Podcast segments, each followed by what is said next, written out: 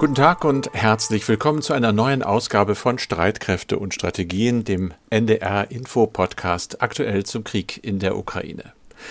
Der auch in dieser Woche wieder viele Leben gekostet hat. Menschen, von denen wir wohl niemals Näheres erfahren werden. Soldaten auf beiden Seiten, aber Zivilisten eben nur auf einer. Ukrainische Männer, Frauen, Kinder, die in ihrem Alltag von russischen Raketen und Marschflugkörpern getroffen worden sind, in der Wohnung, auf der Straße, Sogar im Krankenhaus. Nach ukrainischen Angaben ist in der Nacht zum Mittwoch eine Entbindungsstation in der Region Saporischia im Süden schwer zerstört worden. Ein Neugeborenes wurde getötet. Ich habe als Vater meine neugeborenen Zwillinge im Arm gehabt und jetzt gerade als Opa meinen neugeborenen Enkel. So ein kleines Leben zu verlieren im Krieg. Allein dieser Gedanke, der ist unfassbar, der macht mich wütend und traurig und hilflos. Wer tut sowas? Und was können wir tun, damit das aufhört. Im Moment wahrscheinlich nicht viel, außer den Ukrainern weiterhin bei der Abwehr dieser Angriffe mit immer neuen Waffensystemen zu helfen. Und dann stellt sich auch noch eine andere Frage, nämlich die, wie sind wir eigentlich selber im eigenen Land geschützt als Zivilisten? So gut wie die Menschen in Finnland?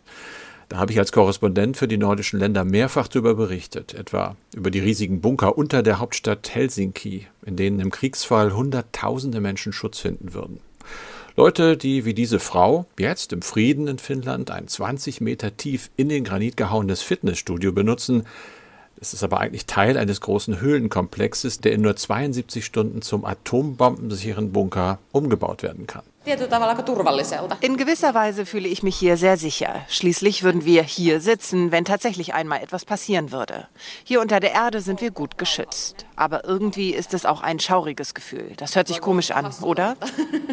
Nein, das hört sich nicht wirklich komisch an, schon gar nicht für die Menschen in der Ukraine, die von solchen Bunkern angesichts der ja nicht enden wollenden russischen Angriffe nur träumen können. Und auch nicht für uns, denn der deutsche Zivilschutz, tja, gibt's den überhaupt noch? Und wenn ja, wie wirksam wäre er eigentlich? Darüber sprechen wir im Schwerpunkt in diesem Podcast. Dazu dann über die aktuelle militärische Lage in der Ukraine oder auch über eine Kosten-Nutzen-Analyse eines US-amerikanischen Thinktanks, der dann zum Schluss kommt, dass der Krieg den USA gerade für vergleichsweise wenig Geld und bei geringem Risiko die Chance bietet, den Rivalen Russland zu besiegen. Wir, das sind diesmal Julia Weigelt, sicherheitspolitische Expertin aus dem Streitkräfte- und Strategien-Team und ich, Carsten Schmiester. Es ist Freitag, der 25. November. Wir produzieren diesen Podcast um 16 Uhr. Julia, es geht wie immer los mit der aktuellen Lage in der Ukraine. Du hast dich damit mhm. beschäftigt. Ja, da bleibt die Energieversorgung ein wichtiges Thema. Es herrschen ja in der Ukraine gerade Temperaturen um den Gefrierpunkt. Teilweise liegt auch Schnee. Und in den vergangenen Tagen hat es ja eine Reihe von russischen Angriffen gegeben äh, auf die zivile Infrastruktur. Viele Stromausfälle wurden da verursacht. Und zum ersten Mal seit 40 Jahren wurden sogar alle ukrainischen Kernkraftwerke außer Betrieb gesetzt. Und um das nochmal ganz klar zu sagen, gezielte Angriffe auf zivile Infrastruktur, das sind Kriegsverbrechen. Die Zivilbevölkerung muss laut dem Völkerrecht so gut es geht von Kriegshandlungen verschont werden. Und auch NATO-Generalsekretär Jens Stoltenberg hat heute nochmal diese gezielten Angriffe verurteilt und hat von einem schrecklichen Beginn des Winters für die Ukraine gesprochen. Ja, warum macht Russland sowas? Ähm, einerseits, um die Ukraine zu zermürben, die Menschen dort, und andererseits auch, um die EU, um Europa zu destabilisieren und zu spalten, indem etwa immer mehr Ukrainerinnen und Ukrainer flüchten und bei uns dann zum Beispiel Schutz suchen. Und das ist ein Vorgehen, das ist Teil einer hybriden Kriegsführung. Dazu hören wir gleich im Schwerpunkt auch noch mehr. Unterdessen sendet Deutschland ein weiteres Zeichen der Unterstützung. Der Bundestag will nämlich die historische Hungerkrise in der Ukraine in den 30er Jahren als Völkermord einstufen. Dazu liegt ein gemeinsamer Antrag von SPD, Grünen, FDP und CDU, CSU vor. Diese Hungerkrise wird auch Holodomor genannt Damals hatte der Sowjetführer Josef Stalin in der Ukraine so eine Zwangskollektivierung der Landwirtschaft veranlasst und Lebensmittel beschlagnahmt. Das hatte eine Hungerkatastrophe zur Folge. Laut Schätzungen sind da 3,5 Millionen Menschen gestorben. Zum Schluss noch mal kurz zur militärischen Lage. Der britische Geheimdienst berichtet von schweren Verlusten bei russischen mobilisierten Reservisten im Osten der Ukraine. Einmal bei der Stadt Swatowe, als die Soldaten Gräben ausheben sollten, während sie unter Artilleriefeuer standen. Und dann auch bei Bachmut, als sie stark ausgebaute ukrainische Verteidigungsstellungen frontal angreifen sollten. So, so viel erstmal zur aktuellen Lage. Jetzt zu unserem ersten mhm. Thema, Carsten. Die russischen Angriffe auf zivile Infrastruktur in der Ukraine werfen ja seit Wochen die Frage auf, wie der Westen dem Land noch besser bei der Flugabwehr helfen kann. Viele werden sich ja noch an die tödliche Explosion einer vermutlich ukrainischen Rakete in Polen erinnern. Berlin hat Polen daraufhin gleich doppelte Hilfe angeboten. Einmal Luftraumsicherung durch Kampfjets und dann eben auch diese Patriot-Flugabwehrsysteme. Da gibt es jetzt aber Probleme und was ist da los, Carsten? Ja, ich glaube, es gibt politische Probleme. Man hat den Eindruck, wenn man äh, liest, was darüber berichtet wird, dass diese Angebote der nationalkonservativen Peace-Regierung in Polen überhaupt nicht in den Kram passen. Wir müssen wissen, in knapp einem Jahr gibt es in Polen die Parlamentswahl. Der Wahlkampf läuft also langsam an und der Chef dieser Peace-Partei, Herr Kaczynski, hält viele Wahlkampfreden im Moment im Land und ja, schimpft dabei eigentlich traditionell immer sehr, sehr auf Deutschland. Das wird gedeutet als ein Versuch, die offenbar sinkenden Umfragewerke seiner Partei wieder zu verbessern. Das ist sicher auch ein Stück weit Populismus. Und deshalb gibt es wohl auch noch kein klares Wort zu den Euro-Fightern. Und es gibt hin und her zu Patriot. Da hat äh, nämlich der Verteidigungsminister in Polen erst am Anfang der Woche gesagt, tolles Angebot, prima, freut uns. Und dann ist er zwei Tage später zurückgerudert und hat vorgeschlagen, es wäre doch vielleicht besser, wenn die deutschen Systeme direkt in der Ukraine stationiert würden, obwohl er mhm. natürlich wissen musste, dass das die Sache verkompliziert. Das wird auch ausgelegt als Versuch, dieses Angebot Berlins erstmal auszubremsen. Das ist es äh, dann auch. Also die Verteidigungsministerin Christine Lamprecht hat ja, distanziert reagiert auf diesen Vorschlag der Ukraine, hat gesagt, nein, nein, das äh, ist ja so, dass wir das eigentlich auf NATO-Gebiet stationieren wollten. Wenn wir das außerhalb von NATO-Gebiet stationieren, dann muss das vorher mit der NATO besprochen werden. Jetzt gibt es allerdings eine ziemlich dynamische Entwicklung. Der NATO-Generalsekretär Stoltenberg, du hast ihn eben auch äh, mhm. angesprochen, hat sich da schon eingeschaltet und hat gesagt, das müssen wir eigentlich gar nicht besprechen. Ihr habt ja auch IRIS-T, also das deutsche Flugabwehrsystem, an die Ukraine gegeben. Das könntet ihr theoretisch auch mit Patriot machen. Also das Ganze äh, ist in der Schwebe immer noch. Es ist nichts entschieden und es wird vermutlich auch nicht so schnell sein. Der Eindruck bleibt einfach, und das ist ein bisschen bitterer Eindruck, dass ja im Prinzip mit Patriot Politik gemacht wird und am Ende möglicherweise weniger Schutz dabei rauskommt, als möglich wäre. Hm. Julia, dann zum Schwerpunkt. Und da geht es auch um Schutz, da geht es auch um Schutz der Zivilbevölkerung. Äh, wir haben ja immer wieder darüber berichtet und einige von uns haben auch schon eine Nachricht aufs Handy gekriegt. Am 8. Dezember will der Bund ein neues Warnsystem, mhm. sein neues Warnsystem bei vielen Handys testen. Das heißt Cell Broadcast und äh, soll wohl auch ohne Installation einer App funktionieren. Damit, das ist der Gedanke, können wir alle per Nachricht und Warnton zum Beispiel für Hochwasser gewarnt werden oder Feuer in der Nähe auch vor Stromausfällen zum Beispiel. Und dass es eigentlich endlich mal so eine funktionierende Warnmethode gibt, Julia, das wird ja immer wichtiger. Genau, denn äh, 2020 hat der Bund das ja schon mal versucht, so einen bundesweiten Warntag. Der ist ja damals grandios gescheitert. Die Meldungen kamen zu spät. Damals ja noch über diese beiden Warn-Apps, Nina und Katwarn oder über äh, örtliche Sirenen auch. Na, wenn es da noch Sirenen gibt. Bei uns im Dorf gibt es die noch, mhm. aber es gibt ja viele Orte, da sind die abgebaut und stillgelegt. Richtig. Also damals, dieser Tag hat halt gezeigt, das hat noch nicht so richtig geklappt, aber das ist ja auch schon mal eine Erkenntnis. Inzwischen ist die Gefahrenlage aber weiter gestiegen, was sogenannte hybride Angriffe angeht. Das haben wir vorhin ja schon mal angesprochen. Hybride Kriege haben wir auch in der Folge Ende Oktober hier von Streitkräfte und Strategien auch schon mal angesprochen. Also wer darüber noch mehr wissen will, kann sich die Folge noch mal anhören. Zu diesen hybriden Angriffen gehören unter anderem Cyberangriffe auf kritische Infrastruktur, also sowas wie Krankenhäuser, Bahnschienen, Wasser- und Stromversorgung. Und die Gefahr dafür ist laut Bundesregierung seit dem russischen Einmarsch in die Ukraine gestiegen. Das heißt, dass wir müssen damit rechnen oder fürchten zumindest, dass Russland bei uns Infrastruktur angreift? Ja, also wie wahrscheinlich das ist, das wissen wir jetzt natürlich nicht, aber sie sagen mhm. zumindest, dass die Gefahr jetzt größer geworden ist, dass wir quasi mehr im, im Fadenkreuz stehen. Und meistens kommen diese Angriffe halt nicht direkt durch staatliche Akteure, Deswegen ist das so schwer nachzuweisen. Das spielt aber schon eine Rolle, wer das macht. Es geht nämlich darum, liegt ein Spannungs- oder Verteidigungsfall bei uns in Deutschland vor, ja oder nein. Und das spielt dann wiederum eine Rolle, wer dafür zuständig ist für den Schutz der Zivilbevölkerung, Bund oder Land. Im Frieden sind ja die Länder zuständig für den Katastrophenschutz. Im Spannungs- und Verteidigungsfall ist der Bund zuständig. Und dann heißt es Zivilschutz. Und dann hat die Bundesregierung auch nochmal deutlich mehr Rechte. Klingt schon ziemlich kompliziert. Erklär mal naja. kurz, wann treten denn Spannungs- und Verteidigungsfall genau ein? Okay, so knapp wie möglich. Das ist im Grundgesetz mhm. geregelt. Der Verteidigungsfall kann entweder vom Bundestag mit einer Zweidrittelmehrheit ausgerufen werden. Also, die können beschließen, dass dieser Angriff entweder stattfindet oder unmittelbar droht. Oder der kann auch bei einem Angriff mit Waffengewalt auf das deutsche Staatsgebiet automatisch gelten, wenn der Bundestag diesen Beschluss aus irgendwelchen Gründen nicht treffen kann. Der Spannungsfall ist so eine Vorstufe, also damit ist gemeint eine gesteigerte Gefährdungslage für die Existenz des Staates oder eskalationsverdächtige außenpolitische Konfliktsituationen. Und dieser Spannungsfall muss mit einer Zweidrittelmehrheit vom Bundestag ausgerufen werden. Und wenn eins von beiden passiert, dann hat das ziemlich tiefgreifende Folgen. Da sind zum Beispiel Männer bis 60 wieder wehrpflichtig und können eingezogen werden. Das ist ja auch das, was in der Ukraine passiert ist.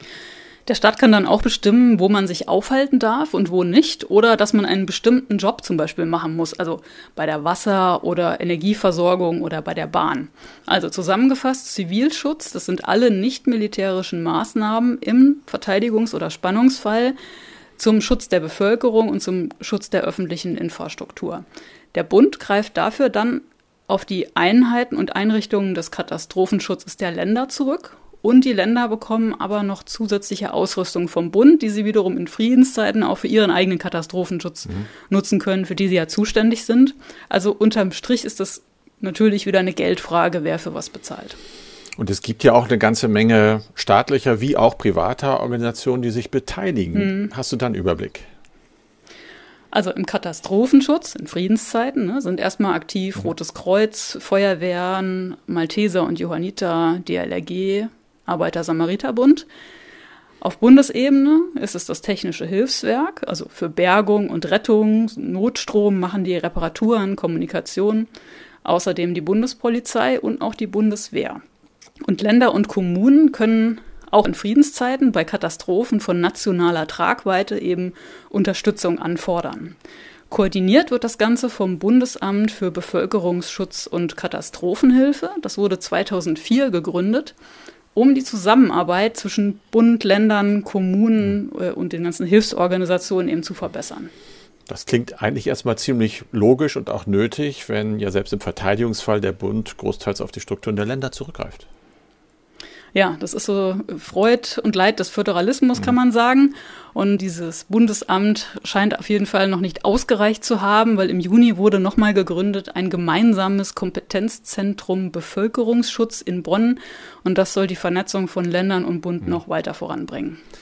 Eine Sache habe ich noch. Du hast ja gesagt, die Länder könnten auch die Bundeswehr um Unterstützung bitten. Hm. Aber eigentlich dürfen die Streitkräfte ja nur in Ausnahmefällen innerhalb Deutschlands eingesetzt werden. Genau, in diesem Zusammenhang nur auf ein Amtshilfeersuchen ziviler Stellen. Also das hatten wir zum Beispiel bei der Flut im Ahrtal ja schon oder auch bei der Corona-Lage. Und dafür sind die Schnittstellen sogenannte Bezirks- und Kreisverbindungskommandos. Die sind vornehmlich mit Reservistinnen und Reservisten besetzt und die übersetzen, wenn ich das mal jetzt vereinfacht sagen kann, quasi die zivile Amtssprache in Bundeswehrsprech. Das hat ja alles so seine Eigenheiten. Das Problem ist, die Reservisten werden von ihren Arbeitgeberinnen aber nicht immer freigestellt für diese Übungen und teilweise sogar für Einsätze nicht. Das hat mir der Präsident des Reservistenverbandes erzählt, Patrick Sensburg. Es gab eine Vielzahl von Fällen, sowohl in der Corona-Pandemie als auch ähm, beim Hochwasser in Nordrhein-Westfalen und Rheinland-Pfalz, wo leider Arbeitgeber ähm, ihre Reservistinnen und Reservisten nicht zur Hilfe freigestellt haben. Das betraf auch die Kreisverbindungskommandos und die Bezirksverbindungskommandos, wo natürlich ein Engagement in der Reserve unheimlich wichtig ist. Und äh, ich muss ganz ehrlich sagen, auch öffentliche Arbeitgeber waren da oftmals beteiligt und haben eben nicht so agiert, wie man es hätte erwarten können, dass sie im Falle ähm, einer Katastrophe dann auch ähm, Reservistinnen und Reservisten freigestellt haben. Und deswegen fordert der Reservistenverband, dass jetzt zumindest ähm, Reservisten für die Bezirks- und Kreisverbindungskommandos verpflichtend einberufen werden können. Ich habe aber auch noch mal einen Blick auf die Bundeswehr selbst geworfen, wie die sich denn im Verteidigungsfall selbst versorgen könnte.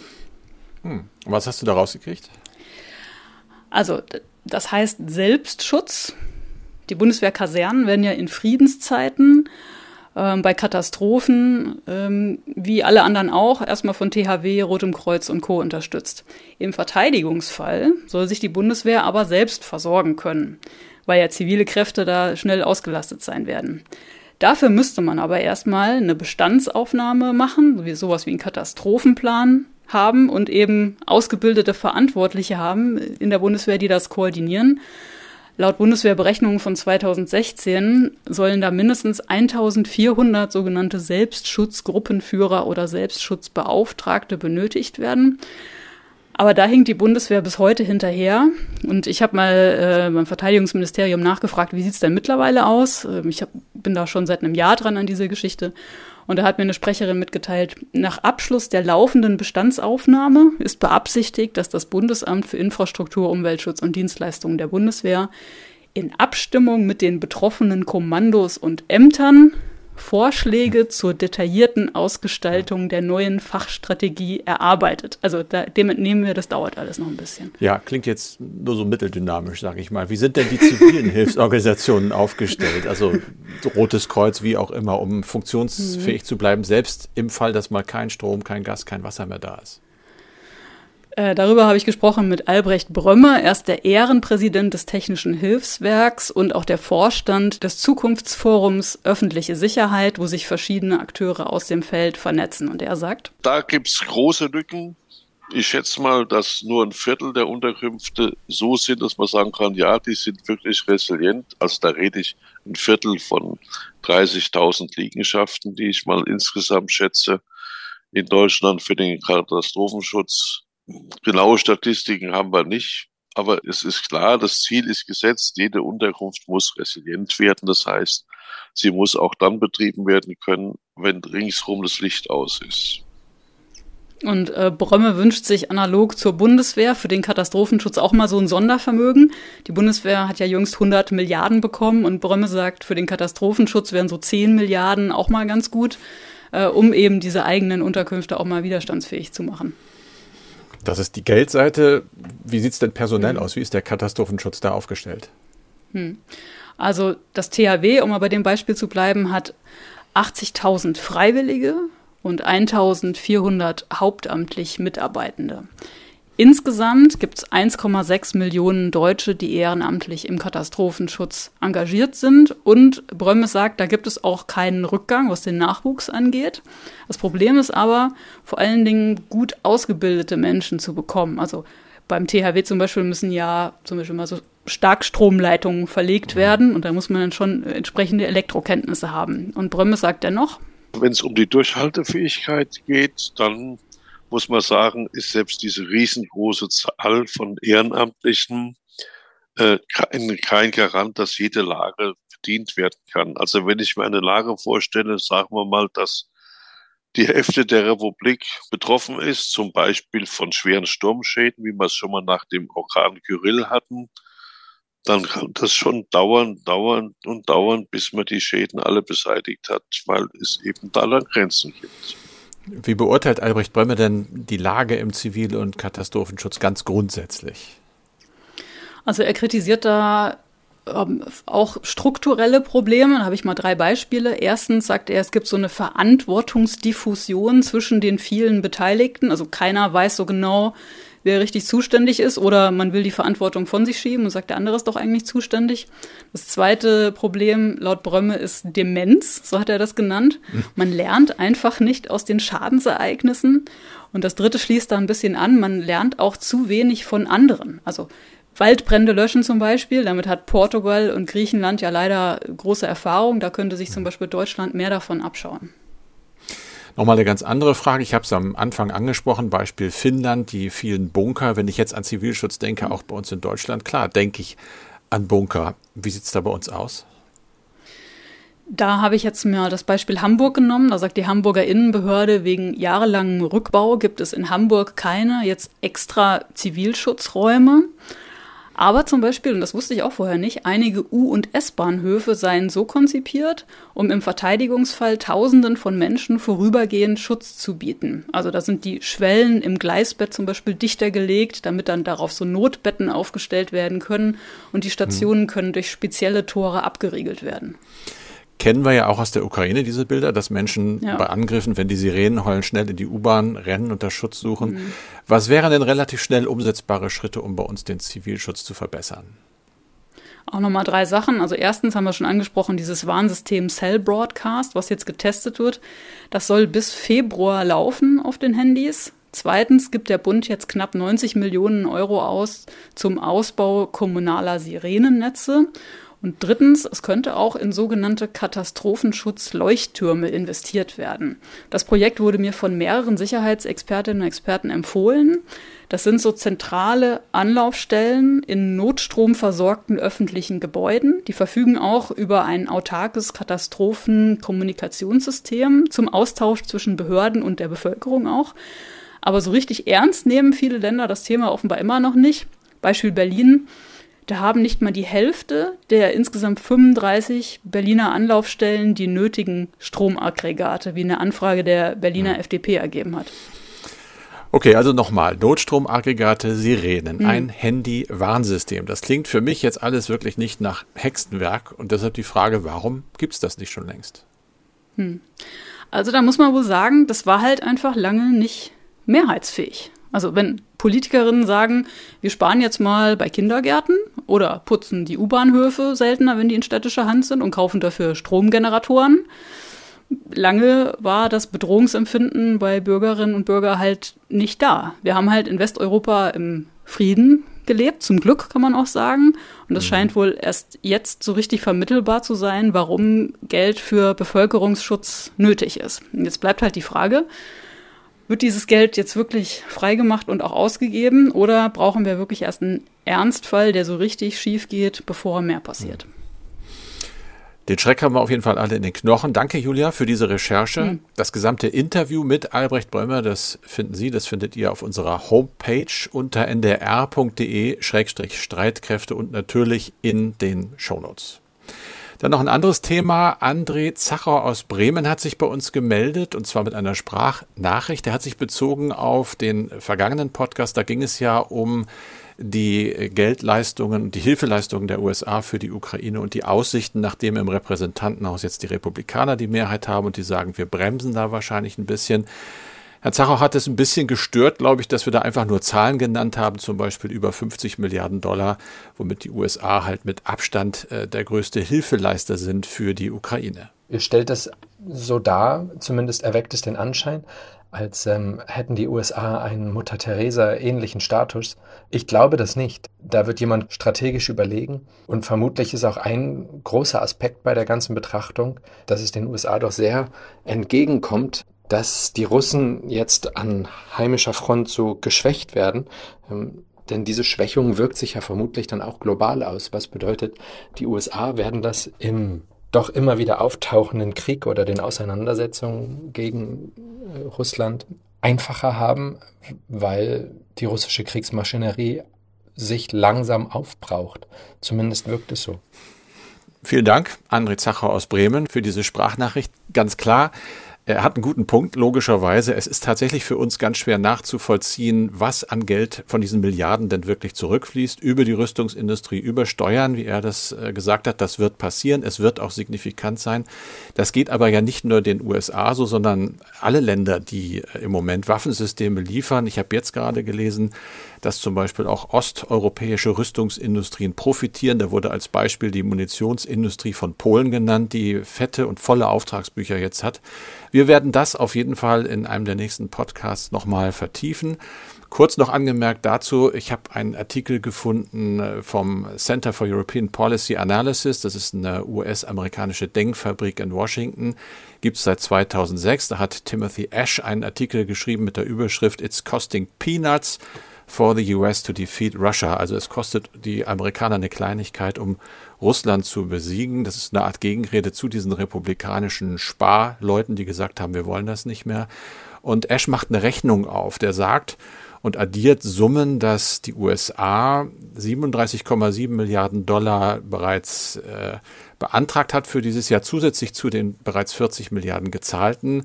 Das ist viel, viel Geld, aber sein Argument ist, die Hälfte davon übrigens äh, für Militärhilfe, bei 715 Milliarden Dollar Gesamtverteidigungsbudget sei die Ukraine-Unterstützung 5,6 Prozent nur im Verhältnis gesehen.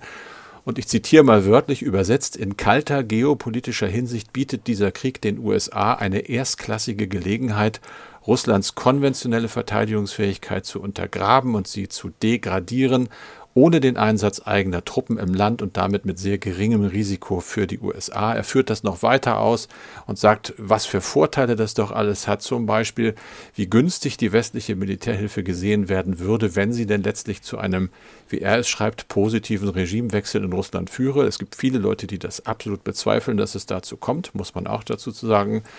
Er sagt weiter, dass der Krieg jetzt schon dazu gedient hat, den Mythos zu zerstören, dass russische Militärtechnologie auch nur irgendwie mit der der USA oder des Westens vergleichbar sei und schreibt, und das äh, kann man jetzt mögen oder nicht, äh, es ist Fakt, Kriege seien Schaufenster für Rüstungshersteller und jeder Käufer, der bei klarem Verstand sei, werde jetzt die Technologie der Gewinner haben wollen. Das ist ein aus der Außensicht natürlich wirklich sehr kalte, fast zynische Betrachtung, aber ich glaube wirklich, so wird überall gerechnet und so wird das auch betrachtet. Und insofern, ja, Dankeschön für diese Anregung unseres Hörers. Wir gehen der ganzen Sache, was die Rückläufe, also den Verdienst angeht, mit Sicherheit nochmal tiefer auf den Grund. Das ist schon fest geplant. Anna Engelke ist an dem Thema dran. Julia, zum Schluss, du hast noch Feedback. Genau, und zwar von Peter Braubach. Und das Feedback hat mich wirklich sehr berührt, weil er spricht nämlich eins unserer Hauptziele an, die wir mit diesem Podcast ja auch haben. Und er schreibt, vielen Dank, dass ihr mich bis heute und hoffentlich darüber hinaus durch den Krieg in der Ukraine begleitet. Dies war für mich besonders in den ersten Kriegstagen und Monaten wichtig. Im Gegensatz zur Pandemie, die ich aufgrund meiner Ausbildung früh verstanden habe, fehlte mir hier zunächst das mentale Toolkit, um die Situation zu verstehen. Ihr habt entscheidend dazu beigetragen, die Situation für mich erfassbar zu machen. Und er sagt noch, die Sendung gebe ihm das Gefühl, regelmäßig auf einem soliden Wissensstand zu sein und wappne ihn gegen Doom-Scrolling und Clickbait-Katastrophenmeldungen. Also damit ist gemeint, wenn man so stundenlang äh, auf Social Media unterwegs ist und es einem danach immer noch schlechter geht. Und das war Streitkräfte und Strategien für heute mit Julia Weigelt und Carsten Schmiester. Danke fürs Zuhören. Schicken Sie uns auch weiter gerne Ihr Feedback zu dem, was Ihnen gefallen hat, was wir noch besser machen können. Gerne Ihre und eure Fragen, denen wir hier mal nachgehen sollen, per Mail an streitkräfte.ndr.de, Streitkräfte mit AE. Oder Sie haben es eben auch gehört, man kann auch über die NDR-Info-App eine Sprachmemo schicken. Machen Sie das auch gerne. Die nächste Folge von Streitkräfte und Strategien gibt es wieder am Dienstag ab 17.30 Uhr. Mehr von uns gibt es auch in der ARD Audiothek und dort findet ihr auch unsere heutige Podcast-Empfehlung in Mission Klima. Suchen meine Kolleginnen und Kollegen von NDR Info nach wirklich nützlichen Lösungen für die Klimakrise. Und aktuell geht es ums Fliegen. Flugzeuge stoßen nicht nur CO2 aus, sondern verursachen auch Kondensstreifen. Fliegen mit gutem Gewissen. Geht das überhaupt? Hallo, ich bin Susanne Tappe und auf der Suche nach Lösungen für die Krise. In unserem Podcast Mission Klima besuchen wir diesmal eine Raffinerie im Hamburger Hafen. Denn dort steht eine Pilotanlage für synthetisches Kerosin. Also in Deutschland äh, brauchen wir ungefähr 10 Millionen Tonnen äh, Kerosin. Daran erkennt man schon, dass der, der Umfang, in dem wir auch Sustainable Aviation Fuels, also nachhaltige Flugtreibstoffe benötigen, enorm ist. Und da ist es wichtig, mit der Herstellung dieser Treibstoffe hier in Deutschland zu beginnen. Klimafreundlicher Fliegen. Darum geht es in unserer neuen Podcast-Folge. Mission Klima. Lösungen für die Krise finden Sie in der ARD Audiothek, die Podcast-App der ARD.